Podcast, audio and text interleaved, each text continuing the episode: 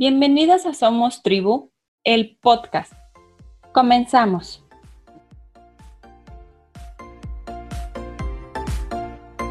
Hola, ¿qué tal? El día de hoy nos acompaña Gaby Zavala. Ella es psicóloga, también mamá de dos, esposa, súper enamorada y con una convicción en su matrimonio impresionante. Y tiene una cuenta maravillosa que se llama Mom of Boys. Nos comparte tips y maternidad real, consciente, plena, sin estereotipos. Y el día de hoy nos va a compartir un temazo del que hablamos la semana pasada en nuestro reel, el amor propio como legado a nuestros hijos. Bienvenida, Gaby. Muchas gracias, Clau. Y muchas gracias a todos eh, por escuchar, a toda tu audiencia. Estoy muy emocionada de la invitación que me has hecho para compartir con este episodio del podcast y pues el tema eh, fascinada porque pues es uno de mis temas favoritos. Encantada también, Gaby. Platícanos un poquito, empecemos ahora sí que por el principio, ¿qué es el amor propio? Pues bueno, como concepto universal, el amor propio es ese aprecio, esa estima que una persona, un ser humano tiene hacia sí mismo. Eh, ya en la práctica yo considero que es mucho más profundo em, porque no nada más es quererse, porque el quererse es, eh, yo creo que es un, concepto como demasiado amplio y demasiado subjetivo. Entonces, el quererme para mí puede ser algo distinto de lo que pueda significar para ti, de lo que pueda significar para, para cualquier persona. Entonces, eh, yo creo que, que, bueno, básicamente el amor propio es, tiene que ver con, con sí, un aprecio, pero ¿qué es lo que haces eh, para, para dedicarte ese, ese amor y ese aprecio? ¿No? O sea, cómo es que estás viviendo ese amor propio. Yo creo que ahí radica como la profundidad de, del concepto y, y, pues cómo es que se lleva a la práctica, que es lo, lo que es muchas veces complicado. Así es, fíjate que entre las preguntas que de repente llegan a la consulta es, ¿cómo puedo trabajar el amor propio? O sea, ¿por dónde empiezo, no? Si a lo mejor siento que tengo un muy buen cuerpo, pero no solamente es eso, ¿por dónde puedo empezar? ¿Cómo inició el proceso?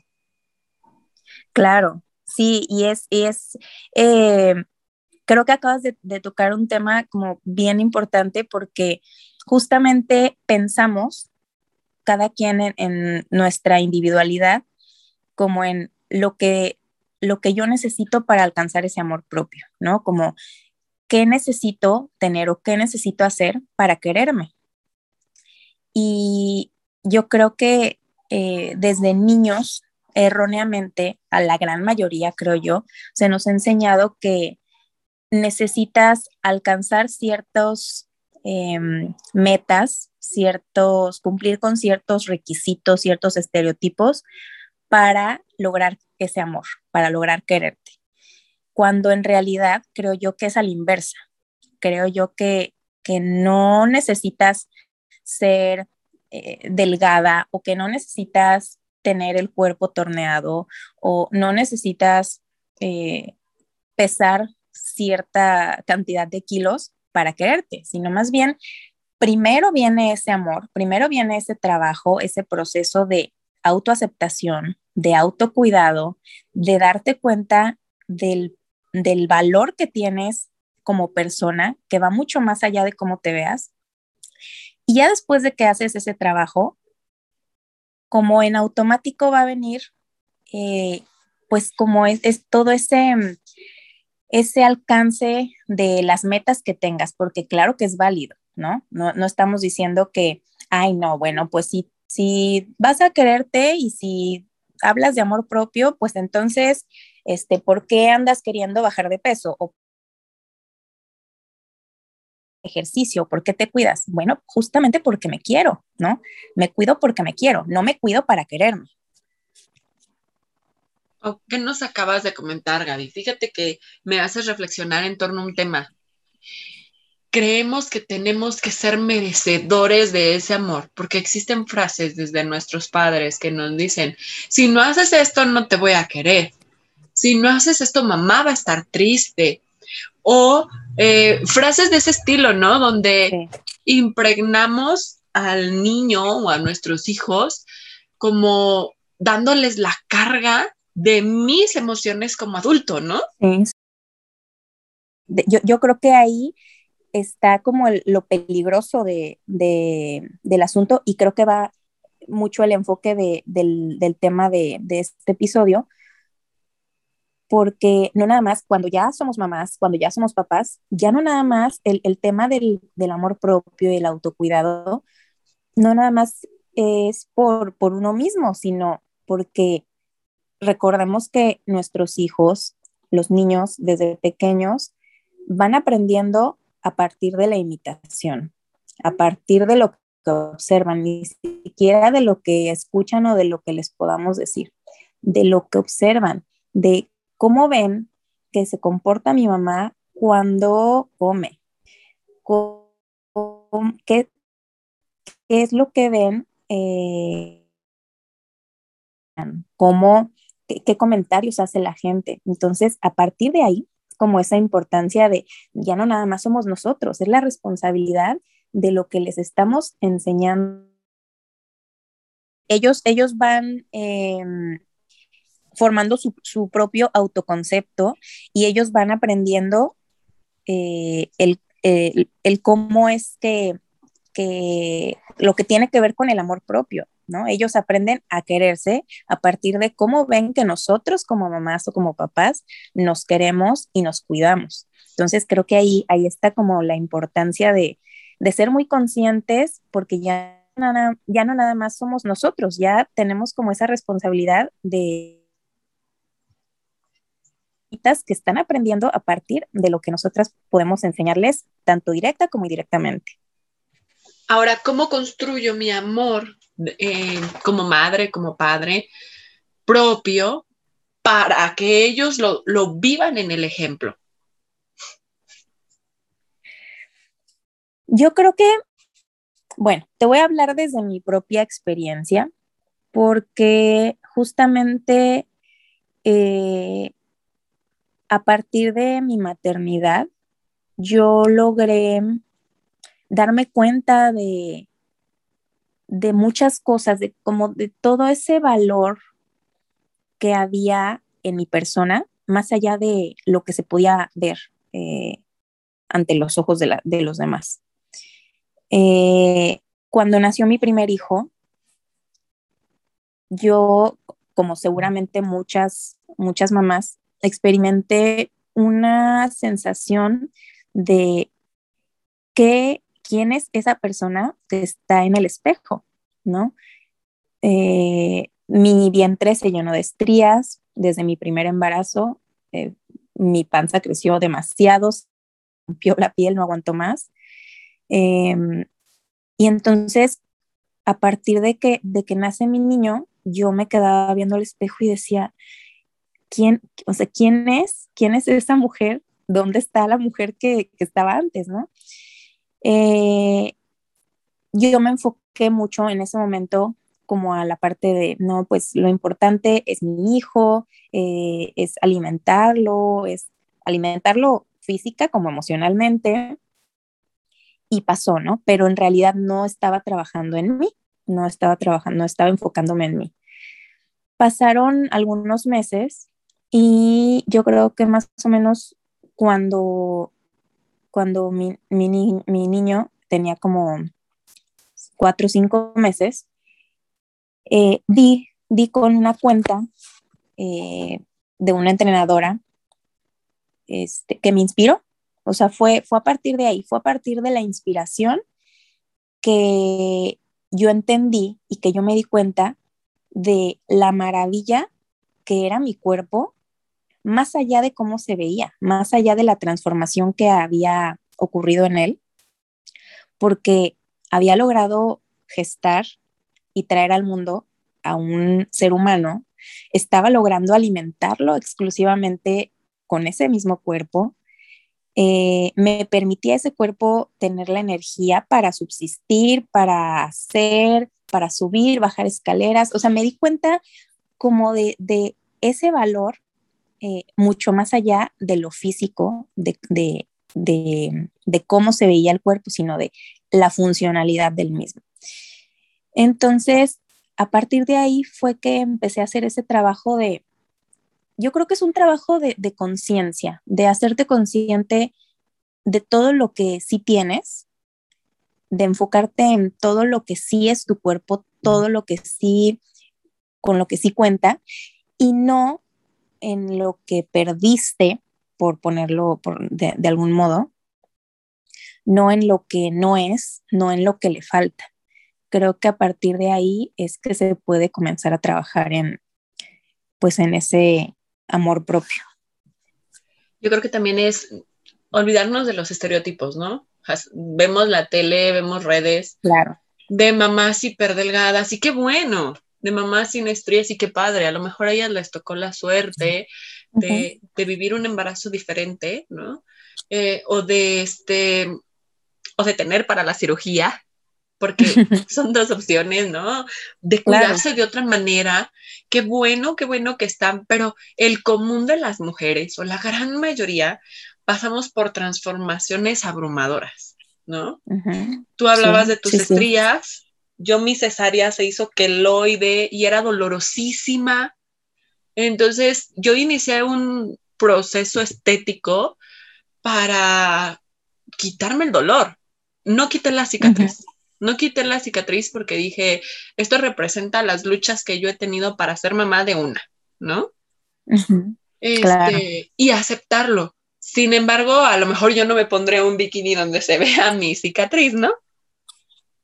Pero es aceptar que pasó y que con esa cicatriz es perfecto. Lo único que yo quité fue el dolor, la incomodidad, ¿no? Claro. Y también se vale, porque es responder a las necesidades que tiene tu cuerpo. Claro, y, y es parte justamente también del autocuidado, ¿no? Porque eh, si un procedimiento, llámese estético o llámese eh, por alguna cuestión de salud, te va a dar bienestar, pues dale. O sea, y si tienes las posibilidades, si, si, si tienes la oportunidad, vas, porque justamente tiene que ver también con cuidarte y está ligado totalmente el autocuidado con el amor propio. Entonces creo que es totalmente válido e, incluso necesario. Ahora, lo estamos hablando a lo mejor también como mujeres. ¿Y los papás? ¿Cómo enseñan el amor propio a sus hijos? Porque hay un tabú impresionante de lo que el hombre puede ser, mostrar, decir, hacer, ¿no? Totalmente. Fíjate qué qué bueno que, que, tocas ese tema, porque justo algo algo que hemos hablado mucho mi esposo y yo al respecto. Eh, mi esposo justamente ha tenido en los últimos años, eh, mucho más intensamente en los últimos meses, se ha encontrado en un proceso de, autoaceptación, de trabajar con su amor propio, con su autoestima, con, con realizar cosas que, lo hagan sentir bien. Y hace poco hablábamos y, él se hizo consciente de, una cosa. Eh, todavía hasta hace algunos meses, de pronto si veía a él a los niños, a mis chiquillos, este, sin playera en la casa o incluso que se quedaban en ropa interior, él de inmediato agarraba y los mandaba a, no, vete a poner una playera, vete a vestir, no andes desnudo. Y pues hasta ahí, o sea, se quedaba nada más ahí el comentario. Y hasta hace poco, él se hizo consciente y dijo, es, es, ese mandarlos a, cubrir su cuerpo, me acabo de dar cuenta que tenía que ver con, con, una cuestión de complejos eh, propios, ¿no? De, que a mí no me gusta andar con, la, con sin, playera, mostrar este, mi estómago, que se vea mi cuerpo. Entonces, inconscientemente a lo mejor estaba como transmitiendo ese complejo y esa inseguridad hacia mis hijos. Eh, afortunadamente es algo que, que, pues él ha estado logrando trabajar en terapia, este, con, con mucho trabajo de, pues individual también, pero, pero claro que el papá tiene un impacto eh, muy grande en, en, este trabajo de, de amor propio y autoaceptación. Y bueno, yo estoy hablando de, yo tengo dos niños, pero vamos a hablar un poco también de qué pasa con los papás de niñas. Eh, creo que es una responsabilidad bien grande porque al final una niña, lo que su papá le diga o lo que incluso a lo mejor no le diga directamente, pero una niña que escucha a su papá, la forma en la que habla de, del cuerpo de una mujer o del cuerpo en general, va a tener un impacto, yo creo que bien grande en, en su vida, ¿no? O sea, es algo que se va a quedar grabado en ella y va a crecer y en la forma en la que papá se expresó del cuerpo femenino, pues va a estar, va, va, va a radicar muchísimo el, el, cómo esa niña que se va a convertir en mujer va a comprender y va a, a lidiar con, con, esa parte eh, pues de autoaceptación de su propio cuerpo. Creo que, justamente por eso como mamás y papás debemos ser bien cuidadosos y bien conscientes de, de lo que decimos, de cómo lo decimos, de incluso no nada más cuando nos, cuando nos dirigimos a nuestros hijos, no nada más cuando nos dirigimos a ellos para decirles algo respecto a, a ellos mismos, sino cómo nos expresamos de los demás, de quienes están y de quienes no están. Hace poquito leía un post eh, que hablaba justo de, de, esta gimnasta, que ahorita se me fue un poco el nombre, pero es la, la gimnasta mexicana que nos ha dado medallas olímpicas, que es súper talentosa, que tiene un cuerpo súper fuerte, súper capaz y que hace maravillas con él. Y que justamente por no cumplir con esas, esos estereotipos de cuerpo de una gimnasta, ¿no? Que tiene que medir cierta estatura, que tiene que medir eh, que tiene que cumplir con ciertas medidas en su cuerpo, ha sido muy criticada. Entonces, desde ese mismo, desde ese pequeño ejemplo, ¿no? De que si estamos viendo los Juegos Olímpicos y de pronto mamá o papá hacen algún comentario respecto al cuerpo de un medallista olímpico, ¿qué mensaje le va a estar dando a sus hijos? no importa, o sea, sería, no importa que sea súper talentoso, que sea súper fuerte, que gane, que seamos muy conscientes de, de, la forma en la que nos referimos al cuerpo humano en general, ¿no? Ya se llámese de un hombre o de una mujer. De pronto, con este tema del de, amor propio y el autocuidado, nos enfocamos mucho en las mujeres, nos enfocamos mucho en, en que pues una como mujer debe quererse y debe aceptar su cuerpo, debe cuidarlo, pero yo creo que va para hombres y mujeres de cualquier edad eh, el, el, el, trabajar con, con, el amor propio y con la aceptación del cuerpo que, tienes y, y, el cuidado de, de tu persona, ¿no? Yo como mamá de niño me siento igual, con la misma responsabilidad yo creo que, de, que, que, tiene una mamá de, de, niñas, en fomentar en mis hijos esta um, seguridad y esta confianza en sí mismos eh, respecto a, a, su cuerpo y, y a su persona en general. Y bueno que lo mencionas, porque el amor propio es sin género, ¿no? De repente lo asociamos Exacto. solamente a la mujer, pero no, No, realmente hay muchísimos hombres que la pasan muy mal juzgando su cuerpo, su sexualidad, su virilidad, etcétera, porque están cumpliendo estereotipos. Sí, así es. Oye, Gaby, qué rica plática es la que hoy hemos tenido. Me encantaría después ahondar un poquito más en el tema y compartir más cosas contigo. Y pues bueno, que no sea la última vez que estás con nosotros. No, por supuesto que no. Este, igual me encantó, me encantó compartir contigo, Clau. Creo que es un tema que se debe seguir hablando, se debe seguir reforzando. De pronto, aunque eh, nosotras como profesionales de, la salud emocional tenemos como la teoría, ¿no? Tenemos eh, como esta parte de sabemos de qué se trata, lo que se tiene que hacer, pero de pronto ya en la práctica se nos llegan a olvidar ciertas cosas, perdemos como el sentido eh, verdadero de, de, pues de lo que es el, el, amor propio y el autocuidado. Y, y este tipo de, conversaciones nos ayudan como a, a recordarlo, a refrescarlo en nuestra memoria, a reforzarlo y a seguirlo trabajando.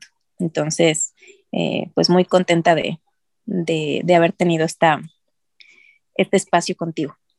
Muchas gracias, Gaby. Y para concluir nuestro episodio, me gustaría hacerte las tres preguntas que ya nuestra audiencia conoce. ¿Te parece? Perfecto, me parece muy bien. La primera es que en una sola palabra me definas qué es o cómo vives tú la maternidad.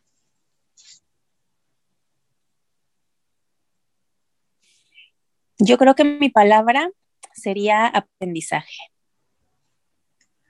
Un libro que aprendizaje sería la, la, Perdona, sigue, sigue. ¿Aprendizaje qué? Sí, es, es eh, si, yo, si yo pienso en mi maternidad, desde, desde que quedé embarazada por primera vez hasta el día de hoy, es, es el aprendizaje, lo que me ha la maternidad. Lo segundo sería un libro que nos recomiendes. Pues mira, te voy a eh, decir el título del libro que tengo, es mi libro de cabecera, literal, o sea, lo tengo en, mi repisa que tengo al lado de mi cama, que se llama Tú puedes sanar tu vida, de Luisa Hay. Es un libro prácticamente con el que crecí. Eh, desde que soy muy niña, mis papás siempre escuché eh, hablar al respecto. Pues a la fecha es un libro que, que siempre tengo conmigo y que no suelto. ¿Y una frase o mantra que te acompañe, Gaby? Yo creo que sería eh, el poder de tu pensamiento te puede llevar a um, donde quieras llegar. No hay nada más, más grande que en tu persona que el poder que tiene tu pensamiento para lograr lo que quieres. Gaby, estoy muy agradecida contigo, con el espacio que te diste para estar con nosotros y compartir este súper tema.